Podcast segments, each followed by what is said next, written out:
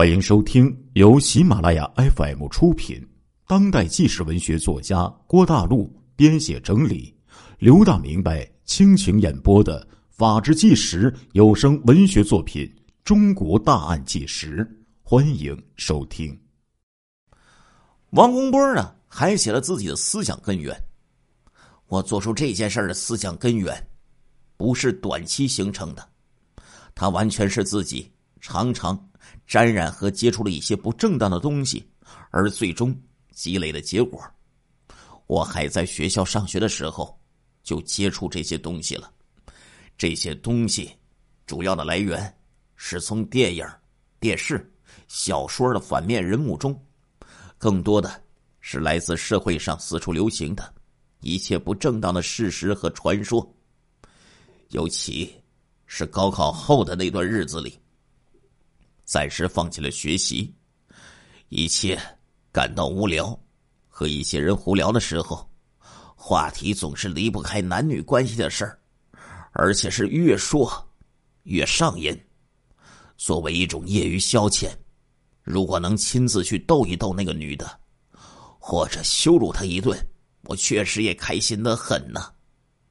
我就在胡思乱想之时，猛然想起了。用笔画出这些东西，不更开心吗？我就画了不少，白纸黑字儿一清二楚，挑逗女人、埋汰女人、羞辱女人寻开心，这就是王洪波给保育员写信的动机，或者说是实质。正因为如此，他在信中极尽侮辱、谩骂之能事。姑娘，你长得真好看。简直让人心里发痒。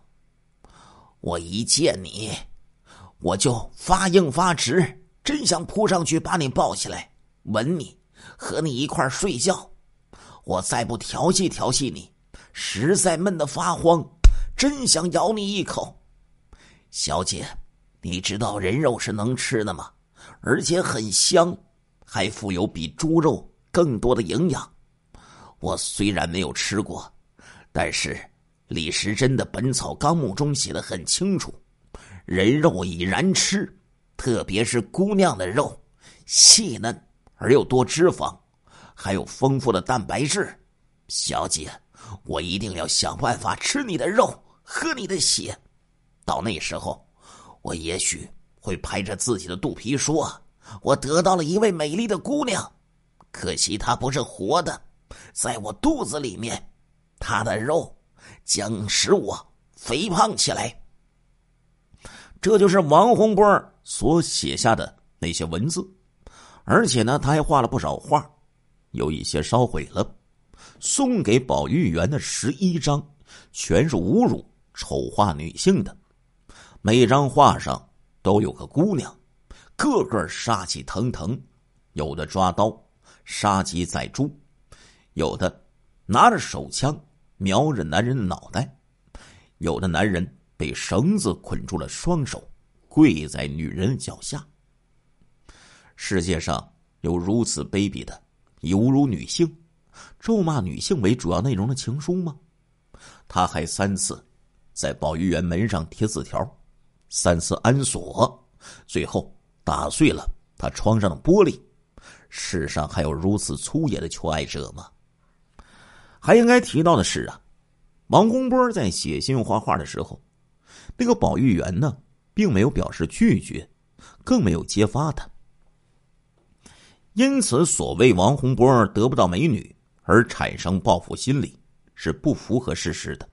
他根本呢就没有向他求过爱，把侮辱当成求爱，那实在是滑稽的颠倒啊！在这里啊。老刘顺便给大家讲一讲这个王洪波的恋爱史。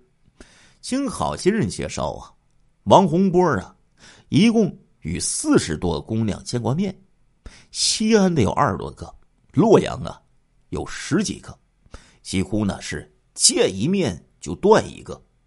尽管有的姑娘如花似月，连战友啊都啧啧称赞，可是他却毫不动心。他表示同意的，只有一个，那是在一个特定背景下同意的，当天凌晨，他杀了洛阳肉联厂的母子两个。几个小时以后，天亮了，他洗掉了手上的血迹，慌慌张张的到了某厂子，跟事先约定的介绍人和对象见面。明眼人一看便知，这个恋爱行动客观上为他的洛阳之行打了掩护。他当时的心情就可想而知了呀。在随后寄给这个女人的信中，虽然不乏花言巧语，但是也毫不掩饰他对美丽女性的嘲弄。他在信上画了一个小道士，身穿道袍，双手合十，口中念念有词说：“上帝保佑，幸福愉快顺利。”在另一张怀念片上，他画了一个怀抱礼帽，礼帽上插着鹅毛、手持花束的胖子，旁边写道：“祝你事事顺心，永远运气好，早觅佳音，早得贵子，上帝会赐给你福气和欢乐的。”明明是在做戏，在捉弄。哪里是真心实意的在谈恋爱呀？果然，相识不到三个月，他就和女方断绝了关系。其实啊，早在写给那个保育员的信中，他就说的非常明确了：我很向往美貌的姑娘，但是又不愿意和她真正的结合在一起。这就是王洪波的恋爱观。可以说呀，他根本就没有爱过女性，有的。只是对女性的仇恨。现在，应该回到正题上了。那这个王洪波为什么仇恨女性，并且恶毒的残害他们的性命呢？还是让王洪波自己来回答。在写给保育员的长达两万多字的书信之中，他用了几千字的这个笔幅啊，绘声绘色的描述了他怜惜动物生命和对。屠宰姑娘的仇恨的心理，这些情况得到了他母亲的证实。我是一个想法混乱而又善于动情的人，几乎碰到任何事情都会触景生情，浮想联翩。我非常珍惜生命，希望世界上一切有生命的东西都健康的活着。一代一代的循环发展。小时候，我特别爱吃肉，常向家人提出不少问题。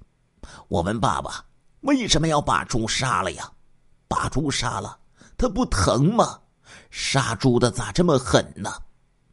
家里杀小鸡，杀之前，我总是很惋惜的抱着它，轻轻的抚摸着，心里很难过。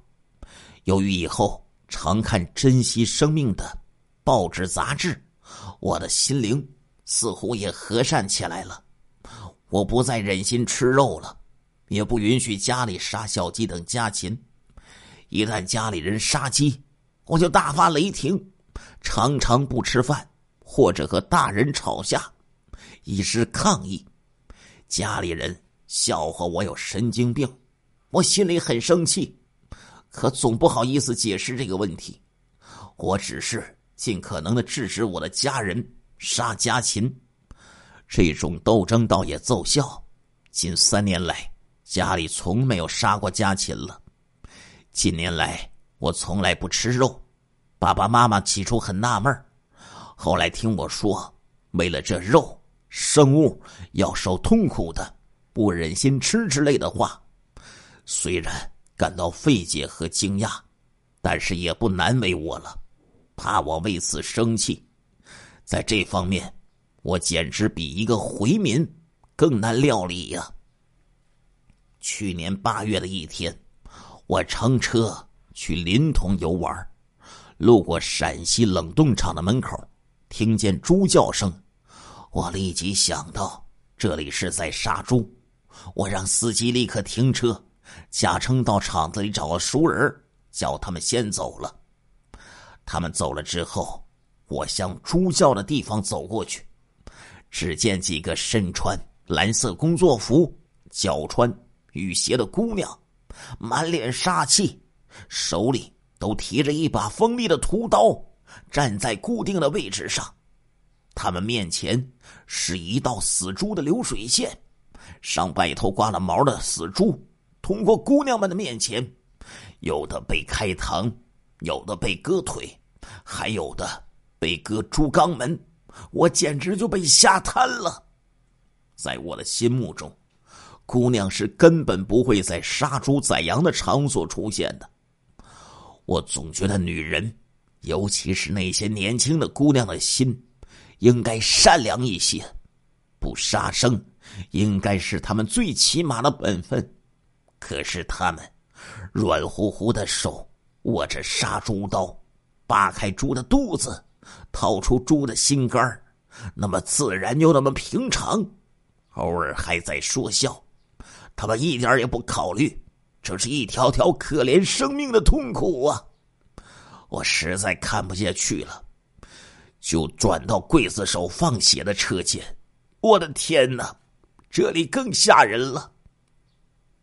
一群活活的肥猪被驱赶到车间门口的存栏里，先被淋浴了一遍，然后被一个个歹徒般的刽子手们用电棍追赶着打，最后凶神恶煞一般的刽子手一手抓住他们的前腿一手拿着两尺长的屠刀，挨个放血，鲜红的血像是带子，顺着刀口向外涌。我惊讶的发现，这里也站着三四个姑娘，都二十上下。有一个姑娘长得很漂亮，美丽的脸蛋上扎着两根小辫子，一双闪亮的眼睛，使人难以置信，她会做这么狠的事儿。他一手抓着猪腿，一手拿着盆子接血。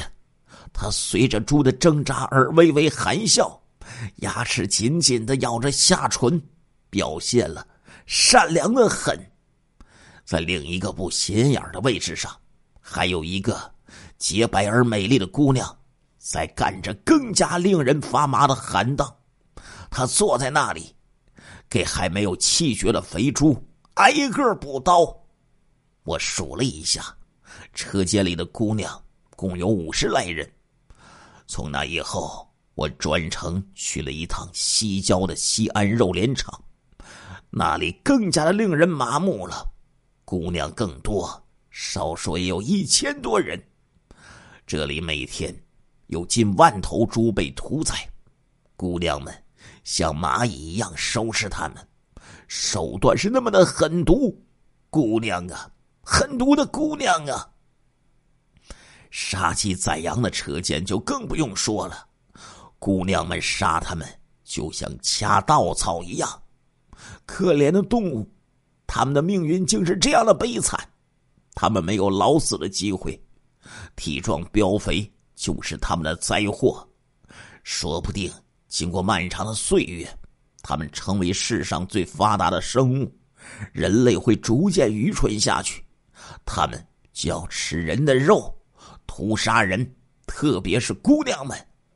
人们甚至不能让他们在安稳而不觉中死去，却用刀杀，多疼啊！就连作恶多端的害民贼，处死他们的时候，还只用枪打一下就死了，没有任何痛苦的感觉。那些猪有什么罪呀？他们死的这么惨，假如这刀……捅到你们的身上好受吗？你仔细端详那些死猪的表情，牙关紧咬，双目紧闭，真惨呐！你不要以为杀猪宰羊是微不足道的事，你是否想过这是人类的卑劣呀？是大自然耻辱啊！为了吃肉，那一头头生命该忍受多大的痛苦？也许你认为不是人该杀。但是，大自然赋予我们生命，并不是让我们自相残杀。人和动物一样，同是宇宙的产物，应该享有平等的权利，共同快乐的生活在世上。这是他所书写下的这些呀，对屠宰这些家禽的这样的一些偏激的想法。王洪波送给保育员的十一张画的信的内容和这些是如出一辙。他画几个姑娘给猪开膛，旁边写道：“这难道是在做绝育手术吗？”他在十一张画的前面写了一首题为《杀猪姑娘》的七律诗：“十月秋高肥猪好，震我头三层毛。”姑娘素手飞舞处，无数肥猪尽夭折。若问谁人一尺刀，美女脸上菊容笑，柔柔双手染红云，力竭生死告难饶。这和洛阳肉联厂杀人现场的墙上的画也是一模一样的。王洪波怜悯猪。真的是到了浮想联翩的地步，他在信中写道：“亲爱的听众朋友们，这一集的《中国大案纪实》播送完了，感谢您的收听，我们下一集再见。”